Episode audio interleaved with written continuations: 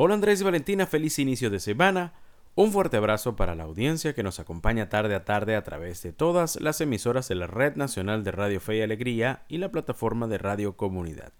Soy Miguel Ángel Valladares y voy a presentarles nuestra entrevista EP de la tarde de hoy. El Comité de Familiares de Víctimas del Caracazo COFAVIC presentó recientemente un informe titulado Documentación de la Violencia Sexual, Allí se documentaron preocupantes cifras sobre tratos crueles y muertes a mujeres en nuestro país. Para conocer más a detalle de los resultados de este informe tenemos como invitada esta tarde a Carla Subero. Ella es abogada, representante del área de atención jurídica de COFAVIC. Puede seguirla en Twitter con el usuario arroba Carla A. Subero. También la organización está en Twitter como arroba COFAVIC. Carla, buenas tardes. Bienvenida a los micrófonos en este país y la Red Nacional de Radio Fe y Alegría. El tema de la violencia de géneros sigue siendo un problema no necesariamente bien abordado por las autoridades venezolanas y la sociedad en general. En el más reciente informe de COFAVIC se documentan una cantidad alarmante de muertes violentas de mujeres entre el año 2017 y el 2021. ¿Cuáles son estas cifras y qué móviles manejan de estas muertes? Ante la falta de información oficial y reconociendo que las muertes eh, violentas de mujeres son un problema de salud pública no solo en el país, sino en el mundo y que por ello han sido reconocidos como una violación a los derechos humanos, desde COFAVIC hemos realizado un monitoreo independiente de información hemerográfica. Eh, al presentar nuestras cifras no esperamos pues cubrir lo que son las obligaciones del Estado de brindar información, pero sí queremos dar cuenta de la gravedad de la magnitud de este fenómeno en el país.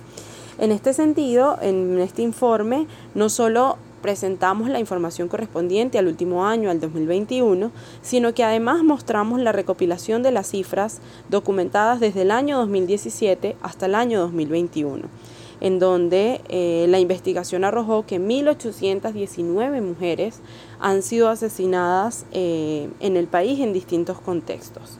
Sin embargo, se nos hace especialmente alarmante revisar eh, que un tercio de los casos de estas muertes corresponden a mujeres que fueron asesinadas producto de violencia intrafamiliar o mujeres que se negaron a retomar una relación de pareja o incluso mujeres que fueron objeto de una violación y que posteriormente fueron asesinadas. estos motivos pues nos hacen ver cómo siguen imperando, eh, siguen habiendo, digamos, como motivos de, estos asesinatos, el odio, el desprecio contra las mujeres, cómo las relaciones de poder se imponen en, en estos casos y bueno, devienen en la forma más grave de violencia contra la mujer que sin duda es el asesinato de ellos.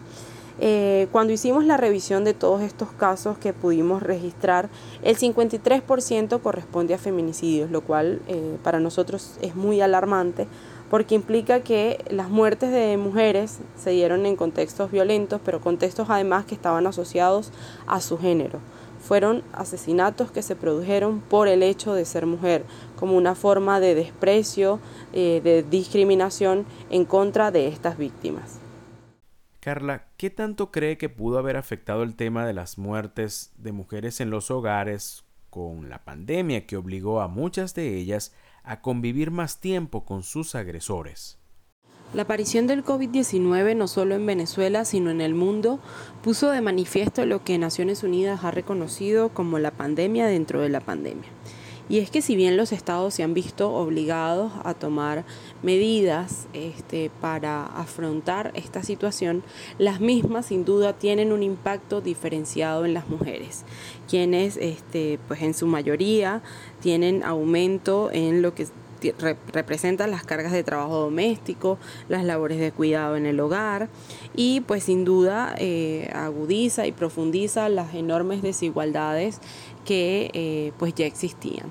Además el hecho de mantenerse confinados eh, junto con su agresor por periodos de tiempo muy largo hace a las mujeres, nos hace especialmente vulnerables en contextos de violencia pues en los cuales sin duda las mujeres tienen mayores dificultades para pedir ayuda, mayores dificultades para obtener eh, medidas de protección, digamos, poder, hay mayores dificultades para salir de estos contextos y en muchos de los casos esto trajo como consecuencia los asesinatos de mujeres dentro de sus hogares. COFAVIC particularmente, eh, a partir del monitoreo que realizamos, si bien el hogar de la víctima era el, estaba entre los primeros eh, espacios donde las mujeres eran víctimas de violencia y finalmente asesinadas, para el año 2020, eh, en la revisión que pudimos realizar, se pudo evidenciar un aumento del 3% con relación a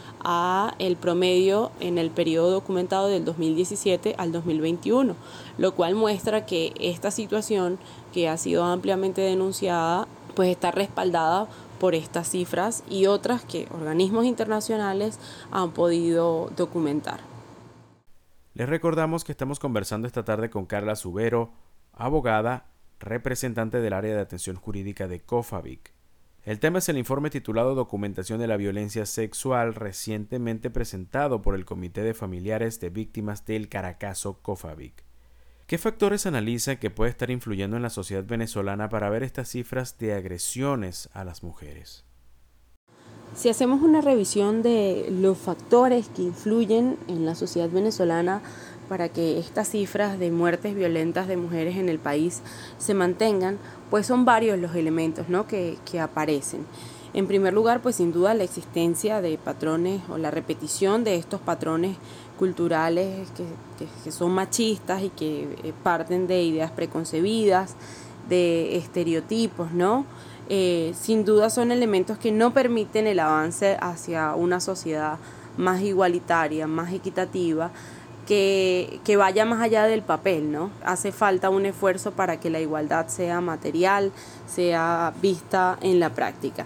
Igualmente, pues el, tema de la, falta de eh, políticas reales dirigidas a frenar estas situaciones, a educar y a formar en, en, igualdad, en el reconocimiento de los derechos de las mujeres y la importancia de nuestro rol eh, para el desarrollo de las sociedades, eh, la falta también de eh, formación a funcionarios del Estado que permita la investigación de estos graves hechos cuando ya se cometen, pues también ante, ante esa ineficacia, esa ineficiencia del sistema público, sin duda la impunidad se convierte también en un caldo de cultivo para que este tipo de situaciones sigan ocurriendo, se sigan presentando y se da el mensaje de que está bien, ¿no? de que el Estado, para el Estado está permitido.